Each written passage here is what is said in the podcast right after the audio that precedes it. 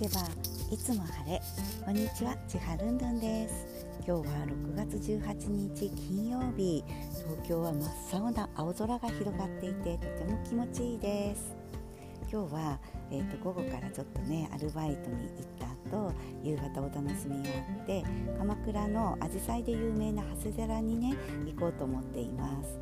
鎌倉での写真家の先生についているのでその先生がちょっと貸し切りの時間帯を設けてくれるっていうことでねちょっとアジサイ遅いかもしれないんですけれどもすごく楽しみにしています。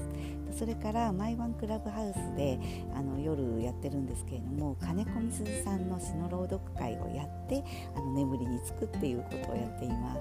全詩をねあのちょっとずつ読み進めているんですけれどもとってもね感情が情景豊かにこう描かれている詩を読むことですごくね気に入っているあの時間帯になっています。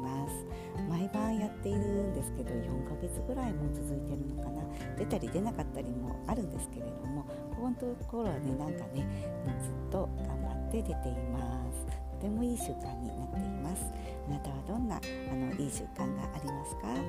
それでは今日も一日素敵な日になりますように。ちはるんるんでした。それではまた。